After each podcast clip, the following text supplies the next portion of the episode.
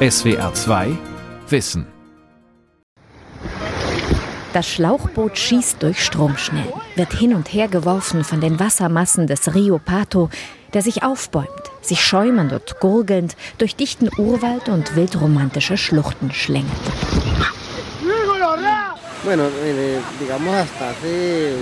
Das hier war früher eine rote Zone mit ständigen Gefechten, mit viel Gewalt. Damals haben wir uns mit improvisierten Flößen auf dem Wasser bewegt, für den Transport von Verletzten oder von Waren. Hermides Montiel hat sich sein Leben lang auf dem Fluss behaupten müssen. Er war bei der FARC-Guerilla. Heute ist er Rafting-Guide. Nun wollen wir das schlechte Bild verändern und der Region etwas zurückgeben. Deswegen sagen wir, wir rudern für den Frieden. Unser Projekt steht hier symbolisch für eine Zeitenwende, unseren Wechsel von den Gewehren zu den Rudern. Kolumbiens brüchiger Frieden. Fünf Jahre nach dem Abkommen mit der FARC. Von Anne Herberg. Der Rio Pato ist einer von Dutzenden von Wasserläufen im Südosten Kolumbiens, dort, wo die Anden auf den Amazonas treffen. Die Region Caguan im Departement Caquetá war einst Kerngebiet der revolutionären Streitkräfte Kolumbiens, der FARC, Lateinamerikas größter und ältester Guerilla bis zum Friedensabkommen, das die FARC vor fünf Jahren mit der Regierung des damaligen Präsidenten Juan Manuel Santos schloss und das diesem den Friedensnobelpreis einbrachte. Das historische Abkommen sollte den am längsten andauernden bewaffneten Konflikt der Welt beenden. Die Entwaffnung der FARC und die Wiedereingliederung von rund 13.000 Ex-Kämpfern in ein ziviles Leben war eines der wichtigsten Ziele des Friedensvertrages. Ich bin unterwegs, um zu sehen, wie es um diesen Frieden in Kolumbien steht. Nun sitze ich in einem wackeligen Schlauchboot auf dem Rio Pato, gemeinsam mit eben jenen, die hier früher Krieg führten. Plötzlich taucht ein Felsen vor uns auf, zu dicht, um auszuweichen. Das Schlauchboot läuft auf. Schiffbruch mit einstigen Guerillakämpfern. Was nun? Innerhalb kürzester Zeit organisiert das zweite Team die Rettung, kämpft sich flussaufwärts gegen die Strömung, hangelt sich mit Seilen zu uns herüber. Hier wird niemand zurückgelassen. Also wir haben es geschafft. Die Ex-Guerilleros gehörten zu einer Eliteeinheit der FARC, die nicht nur für die Sicherheit des Sekretariats verantwortlich war, der obersten Befehlsgewalt der Guerilla. Die Einheit gilt auch als verantwortlich für mehrere grausame Attentate, Entführungen und Erpressungen. Nun müssen wir, eine Gruppe Touristen und ich, auf sie vertrauen, um sicher durch die Stromschnellen zu kommen. Ein ambivalentes Gefühl. Die Leute kommen hierher und stellen Fragen. Warum habt ihr zu den Waffen gegriffen? Aber du wirst ja nicht als böser Mensch geboren und entscheidest von heute auf morgen, jetzt gehe ich zur Guerilla. Hinter jeder Entscheidung steht eine Geschichte. Hermides Montiel ist sein Kriegsname. Er nutzt ihn weiter, denn sein wirklicher Name wurde nach der Geburt nie bei einer Behörde registriert.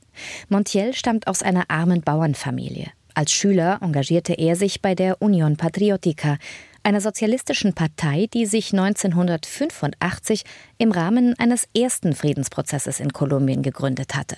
Aus Rebellen, die sich damals schon vom bewaffneten Kampf lossagten, aus Mitgliedern der Kommunistischen Partei und linken Intellektuellen.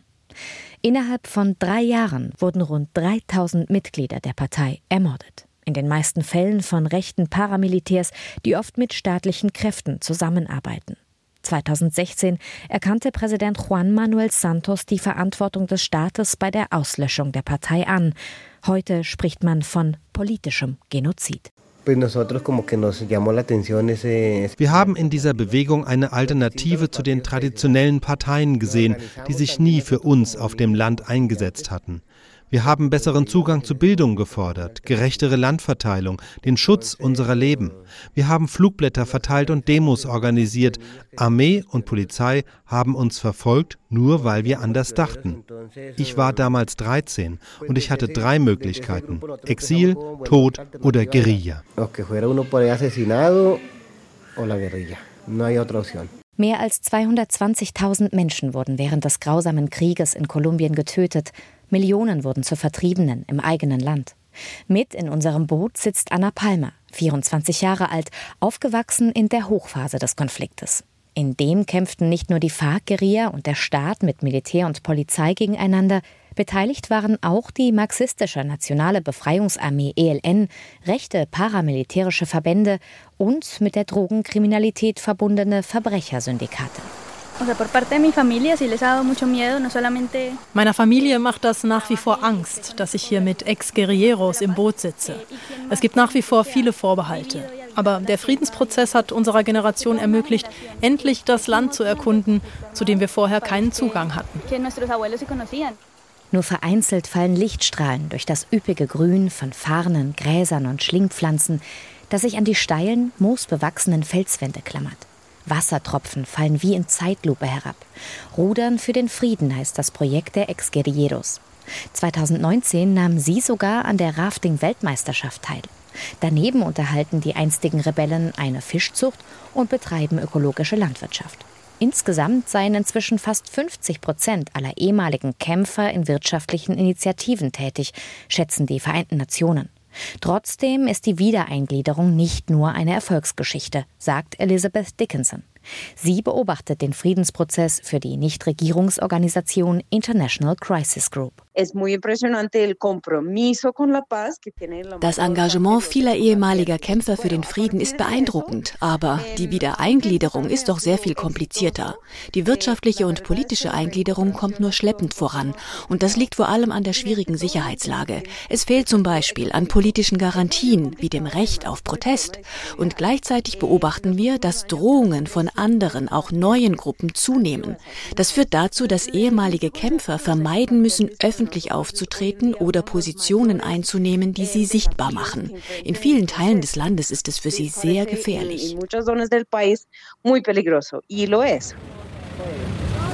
Ich fahre mit den Guides nach Miravalles, der Siedlung der einstigen Kämpfer. Sie liegt auf einer Anhöhe etwa eine Stunde vom Fluss Rio Pato entfernt.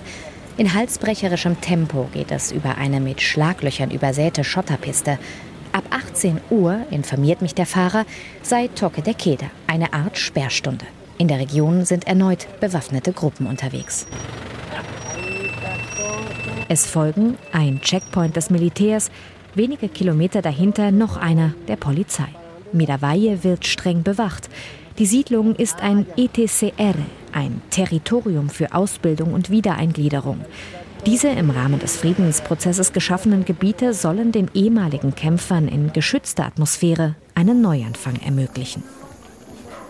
Rodolfo Rodriguez sitzt dort unter dem Vordach seines kleinen Häuschens und fürchtet um sein Leben. Mehr als 280 demobilisierte Ex-Kämpfer wurden seit Abschluss des Friedensprozesses getötet. Alle sechs Tage einer. Das sind Zahlen der Vereinten Nationen. Uns war klar, dass sie uns täuschen würden, wenn wir die Waffen niederlegen. Es gibt keine Sicherheit für uns. Aber wir haben es trotzdem gemacht, weil der Krieg zu nichts führt. Wer wurde denn getötet? Der Soldat, der Polizist, der Guerillero? Alles Bauernsöhne, während die Reichen ihre Landgüter vergrößert haben und 100 Jahre alt werden. Kolumbien ist ein von der Gewalt gezeichnetes Land, in dem mit Krieg Politik gemacht wird. Der ehemalige Kämpfer arbeitet mit der kolumbianischen Sonderjustiz für den Frieden zusammen, kurz CHEP. Wer kollaboriert, seine Schuld anerkennt und aktiv bei der Aufklärung mitwirkt, dem sind Strafnachlässe garantiert. Es geht auch um Wiedergutmachung. Wir bitten um Verzeihung und wir knüpfen neue Bande. Es ist schwer, man muss zuhören, auch wenn man selbst nicht beteiligt war. Aber die Schuld ist kollektiv, da darf man sich nicht verstecken. Sein dreijähriger Sohn quakt im Hintergrund. Seine Frau Daniela, ebenfalls Ex-Rebellin, schuppt Fisch. Nebenan, beim Ladenkiosk, wird Bier getrunken und Techo gespielt. Eine Art Buhlspiel, bei dem Steine auf ein matschiges Brett geworfen werden. In der Mitte liegt Schießpulver. Wer es trifft, gewinnt drei Runden im Voraus. Man kann nicht sagen, dass man keine Fehler gemacht hätte. Jeder bewaffnete Konflikt führt zu Fehlern, überall auf der Welt. Aber die Waffen waren alles, was wir hatten. Nun gehen wir auf die Bank und niemand gibt uns einen Kredit, weil wir Ex-Guerilleros sind. Sie waren Guerillero? Keine Arbeit für Sie. Der Tag, an dem die Regierung uns keine Unterstützung mehr zahlt, Wohin sollen wir dann? Einige Ex-Guerilleros sind erneut untergetaucht. Darunter bekannte Unterzeichner des Friedensvertrages, etwa der Mitbegründer des Rafting-Projektes von Medavalle, der berüchtigte Kommandant alias El Paisa. Auch El Paisa soll in einer neuen Guerilla aktiv gewesen sein, im Grenzgebiet zu Venezuela. Anfang Dezember machte die Nachricht seines Todes die Runde. Die Lage in den einstigen FARC-Gebieten sei heute unübersichtlicher und komplexer, meint Andres Cardona. Der Fotojournalist stammt aus Caguan und dokumentiert den Konflikt in der Region seit Jahren. Früher seien die Konfliktparteien bekannt gewesen. Heute leisteten sich kleinere Gruppen blutige Revier- und Konkurrenzkämpfe. Als die FARC abzog, entstand in vielen Regionen ein Machtvakuum, das der Staat nie gefüllt hat. Heute gibt es Konflikte über die Kontrolle von Geschäften, legalen wie illegalen, über Routen für den Drogenschmuggel. Inzwischen ist die Lage sehr unübersichtlich. Auch für uns Journalisten ist das gefährlich, denn wir wissen nicht mehr, wer wo die Regeln macht. Zwei Betonstützpfeiler stehen am Ende eines mit Gras bewachsenen Hohlweges. Dahinter rauscht der reißende Rio Mocoa. Die dazugehörige Hängebrücke wurde beim letzten Hochwasser mitgerissen. Ohnehin meiden die Menschen diesen Ort immer noch, erzählt mir Guadalupe Vallejo. Dann zeigt sie auf eine kleine Erinnerungstafel. Eh, die Brücke über den Mocoa war, wie viele andere Orte hier in der Stadt Villa Garzón, ein Ort des Terrors. Sie brachten die Leute hierher, brachten sie hier um und schmissen sie in den Fluss. Es waren sehr viele. Wir haben diese Tafel angebracht. Für die Opfer der illegalen Gruppen, in Erinnerung und Würde. Das haben wir 2016 gemacht. Guadalupe Vallejo ist Gemeindeführerin. Sie arbeitet mit Opfergruppen aus der ganzen Region zusammen. Opfer der Guerilla, Opfer aber auch der Paramilitärs, rechter Todesschwadronen, die für ihre Brutalität bekannt waren und oft in Zusammenarbeit mit staatlichen Akteuren wie Militär oder Polizei handelten. Die Gegend um Villa Garzón im Departement Putumayo gehört heute zu einer von 16 sogenannten Sonderentwicklungsregionen. Es sind Gegenden, die besonders schwer von Gewalt, Armut und Schwarzmärkten wie Kokaanbau betroffen waren und in denen der Staat höchstens in Uniform Präsenz zeigte. Guadalupe Vallejo nimmt mich mit zu Flor Alva und Carlos Alberto. Im Jahr 2000 töteten FARC-Kämpfer Flor Alvas Bruder, vertrieben die Familie von ihrem Land, raubten die Farm aus und nahmen die Tiere mit. Fünf Jahre später überfielen Paramilitärs Carlos Alberto in seinem neuen Häuschen, warfen ihm vor, mit der Guerilla zusammenzuarbeiten, folterten ihn stundenlang und raubten ihm schließlich das letzte Ersparte. Si uno está en el pueblo, ustedes wenn einer Motorrad fährt, vom Land kommt und Gummistiefel trägt, hieß es, ah, du arbeitest mit der Guerilla zusammen. Wenn du von der Stadt aufs Land kommst, sagten sie, ah, du wurdest von den Paramilitärs beauftragt. Ich bin Opfer von allen geworden, von den kriminellen Paramilitärs und der FARC-Guerilla. Der Staat hat immer wieder versprochen, uns zu entschädigen, aber ich glaube, da können wir warten, bis wir tot sind. Es wird nie etwas passieren. Die Gewalt, die sie erlebt haben, hat sie gezeichnet, hat tiefe Furchen in ihre Gesichter gegraben. Gezeichnet hat sie aber auch die Enttäuschung darüber, dass ihre Stimme, ihr Schmerz nie gehört wurde.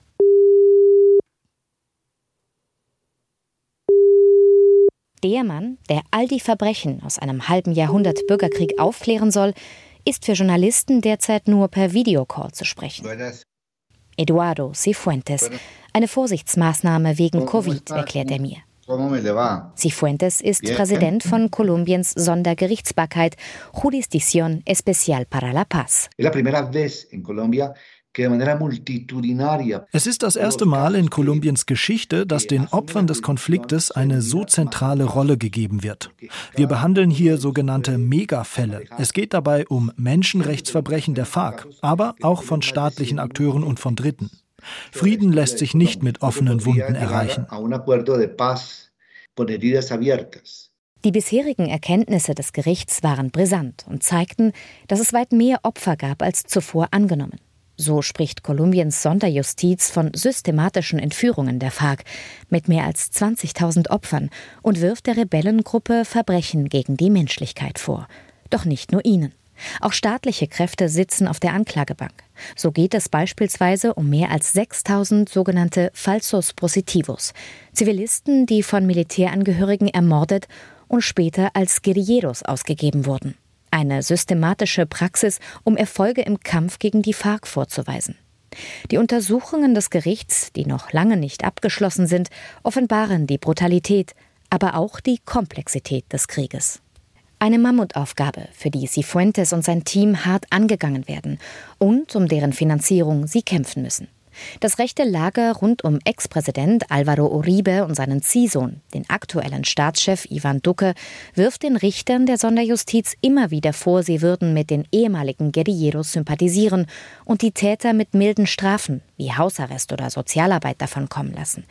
Konfliktakteure, die ihre Schuld anerkennen und aktiv an der Aufklärung mitwirken, können von Strafnachlässen profitieren. Die Idee war, dass dies ein Frieden ohne Straffreiheit ist. Hätten wir die Messlatte vielleicht sehr hoch angesetzt und gesagt, dass alle Verbrechen zwangsläufig mit politischen Freiheitsstrafen für viele, viele Jahre einhergehen müssten, hätten wir sicherlich keine Friedenslösung erreicht. Dies ist ein Gleichgewicht zwischen Forderungen nach Frieden und Forderungen nach Gerechtigkeit.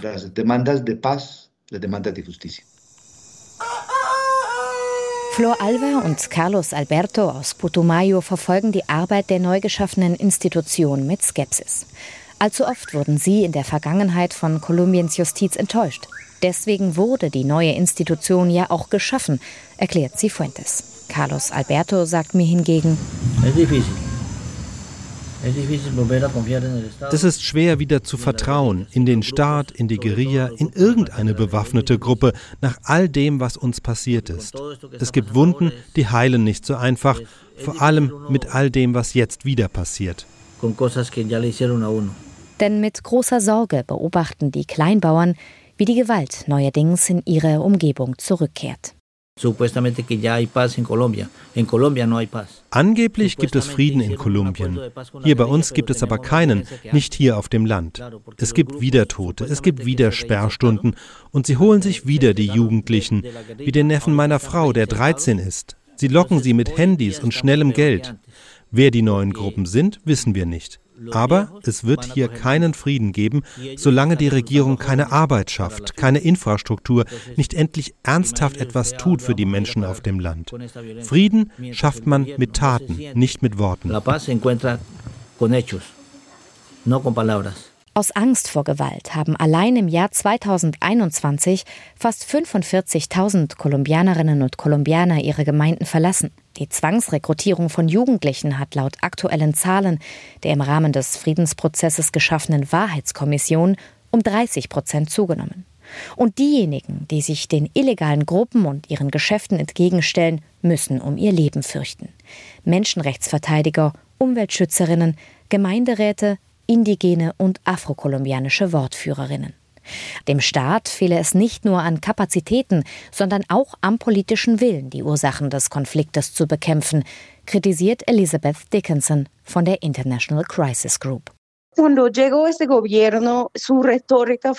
Als die neue Regierung an die Macht kam, war ihre Rhetorik sehr, sagen wir, friedensfeindlich. Das war äußerst besorgniserregend, denn es ließ wenig Bereitschaft vermuten, den Vertrag als Ganzes umzusetzen. Der Friedensprozess ist ja weit mehr als ein Abkommen, die Waffen niederzulegen. Er beinhaltet eine Landreform und einen Prozess der Transformation, der die extremen sozialen Ungleichheiten angeht, die es in der kolumbianischen Gesellschaft gibt gibt. Ungleichheiten und Ungerechtigkeiten, die ja auch die Ursachen für den Krieg waren. Während des Krieges hat sich die extreme Ungleichheit nochmals verschärft. Heute kontrollieren ein Prozent, also wenige Großgrundbesitzer, mehr als 80 Prozent der landwirtschaftlichen Nutzfläche Kolumbiens. Genau das sollte sich mit dem Friedensprozess ändern. Straßen und Schulen sollten gebaut, die Wasser- und Stromversorgung verbessert werden. Und Vertriebene wie Carlos Alberto und Flor Alva sollten Land zurückerhalten. Im Friedensvertrag wurde vereinbart, dass der kolumbianische Staat einen Fonds mit drei Millionen Hektar landwirtschaftlich nutzbarer Fläche bildet, um diese an Opfer des Konfliktes zu verteilen. Bislang allerdings wurden erst knapp 100.000 Hektar an rund 8.000 Familien übergeben.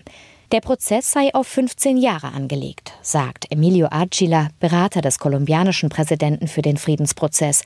Archila ist auf dem Weg zu einem Militärflughafen. Das Handy-Interview mit mir reißt mehrmals ab. Eh, Immer werden wir gefragt, wie lange dauert dieser Prozess. Ich möchte ein Beispiel wählen, das mir aus Deutschland erzählt wurde, ein Land, das uns sehr unterstützt. Dort ist ja auch 30 Jahre nach der Wiedervereinigung die Anpassung der Lebensverhältnisse zwischen Ost und West noch nicht abgeschlossen. Wir sprechen hier von Investitionen auf einem Drittel der Landesfläche von Kolumbien. Das braucht Zeit. Niemand kann so schnell vorankommen. Doch es ist die Zeit, die gegen den Prozess arbeitet. Tief im dichten kolumbianischen Urwald, nahe der Grenze zu Ecuador, riecht es nach Tankstelle zwischen Farnen, plätschernden Bächen und Kapokbäumen, dort, wo noch nie ein Auto gefahren ist. Kanister mit Ammoniak und Schwefelsäure stehen herum. Ein Sack Zement liegt auf der feuchten Erde. In einer Tonne gärt das dunkelgrüne Gemisch, um das sich hier alles dreht. Ich stehe in Camilo Ospinas Kokainküche. Das Benzin dient als Lösungsmittel. Dann ziehst du den Stöpsel und sammelst das abgelaufene Gemisch in einer anderen Tonne. Dann kippst du Schwefelsäure dazu. Das ist die Säure, die man auch in Autobatterien verwendet. Camilo Ospina ist 42, klein und kräftig, von sportlicher Statur. Und er heißt eigentlich anders. Doch er weiß natürlich auch, dass es kriminell ist, was er hier in seiner Dschungelküche kocht. Eh, Uns Coca-Bauern nennt die Regierung Drogenhändler, Terroristen und Guerilleros. Sie verfolgen uns, als wären wir das Allerschlimmste. Aber wir sind doch keine bösen Menschen. Wir machen das aus purer Not. Wie sollen wir denn überleben? Coca ist das Einzige, womit man hier Geld verdient. Aus einem Alutopf kratzt er schließlich eine weiße Masse, die aussieht wie bröseliger Kaugummi. Coca-Paste, die Vorstufe von Kokain, der Stoff, für den auf der anderen Seite der Welt viel Geld bezahlt wird und der die Gewalt in Kolumbien auch weiter anheizt. Der Friedensvertrag, der vor fünf Jahren geschlossen wurde, hätte dem eigentlich ein Ende setzen sollen. Doch der Staat hat es nicht vermocht, das schmutzige Geschäft mit den Drogen in den Griff zu bekommen. Campesinos wie Camilo Espina, so der Staat, sollten umsatteln. Kaffee und Bananen statt Coca und Paste. Eh, es gab ein Programm der Regierung. Dafür mussten wir unsere Coca-Pflanzen ausreißen. Sie versprachen uns Geld für neue Pflanzen, für Samen und Projekte. Aber sie zahlten nur die erste Rate, als ob wir davon ein neues Leben aufbauen könnten. Es gibt hier keine Straßen, keine Abnehmer, keine Vermarktungsmöglichkeiten. Es gibt keine Politik für die Menschen auf dem Land. Die Regierung hat uns belogen. Die Regierung von Präsident Ivan Duque ist auf Kritik vorbereitet. Die Verantwortung dafür würden die Vorgänger unter Präsident Juan Manuel Santos tragen. Sie hätten den Vertrag mit der FARC-Guerilla ausgehandelt, ein Programm zur Substituierung von Coca aufgesetzt. Ohne jedoch die Finanzierung dafür sicherzustellen, verteidigt sich der Präsidialberater für den Friedensprozess Emilio Archila. Es war nicht nur die Finanzierung, es mangelte an Informationen, an Planung. Man hatte die Verträge mit den Bauern nicht ordentlich aufgesetzt. Es war, wie viele Punkte des Prozesses, den wir vermacht bekommen haben, ein sehr schwaches Abkommen, das wir seither gestärkt haben. Es ist aber nicht möglich, eine landwirtschaftliche Produktion innerhalb dieser kurzen Zeit so aufzubauen, dass sie wirtschaftlich erfolgreich ist. Aber die Zahlen zeigen, dass wir auf einem sehr guten Weg sind. Laut dem aktuellen Report der Vereinten Nationen ist Kolumbien allerdings noch immer der größte Kokainproduzent der Welt. Das Substituierungsprogramm habe von Beginn an einen Geburtsfehler gehabt, konstatiert Elisabeth Dickinson, Kolumbien-Expertin von der International Crisis Group. Durch die individuelle Zahlung wurde ein perverser Anreiz geschaffen. Immer mehr Familien haben begonnen, Coca anzubauen, um die Hilfszahlungen zu erhalten. Für alternative Ansätze müsste man die Bauern viel mehr mit einbeziehen, aber das geschieht nicht. Stattdessen werden weiter Plantagen zerstört, oft mit Gewalt. Das hat jegliches Vertrauen in das Programm und den Friedensprozess insgesamt untergraben.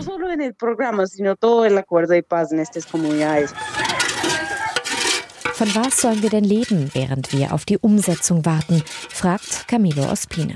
Seine kleine Holzhütte steht inmitten der Coca-Plantage. An der Wand pinnt ein Foto, darauf seine zwei Töchter. Beide gehen zur Schule.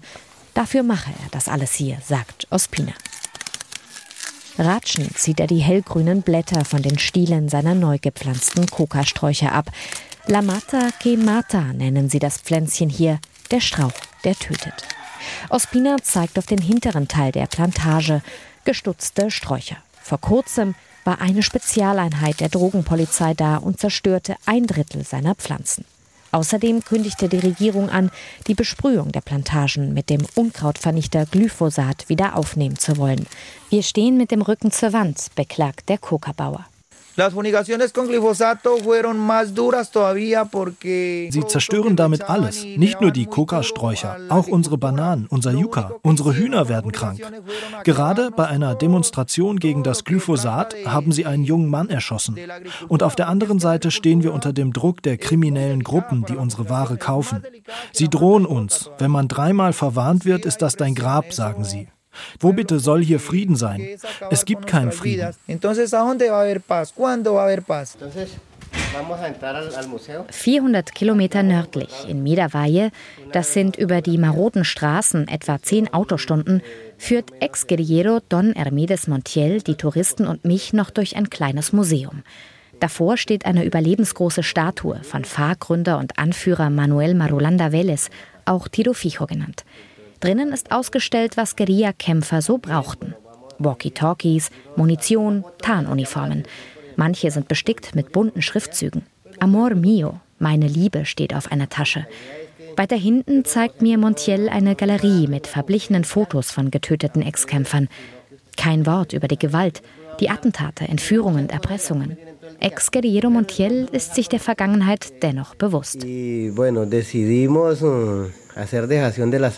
Wir haben beschlossen, das hinter uns zu lassen und den Menschen zu zeigen, dass wir uns geändert haben. Das ist schwer, besonders für die Opfer. Ich verstehe, dass es für diese Menschen sehr schwer ist, uns zu verzeihen. Dennoch, wir wollen zeigen, dass auch wir oft keine Wahl hatten. Ich bin eine Verpflichtung eingegangen mit dem Frieden und ich habe meine Waffe gegen ein Ruder eingetauscht. Es gibt kein Zurück und das halten wir ein bisher. An einem Fenster klebt ein langes schwarzes Klebeband. Am Anfang steht das Jahr 1964, die Gründung der FARC. Es folgen weitere Jahreszahlen, jedoch ohne weitere Infos. 2016 reißt das Band dann ab, wie ein Zeitstrahl einer noch lang nicht aufgearbeiteten Geschichte oder auch ein Wegweiser in eine noch ungewisse Zukunft.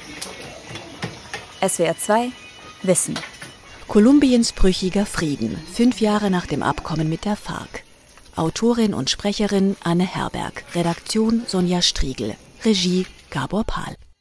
SWR 2 Wissen. Manuskripte und weiterführende Informationen zu unserem Podcast und den einzelnen Folgen gibt es unter swr2wissen.de.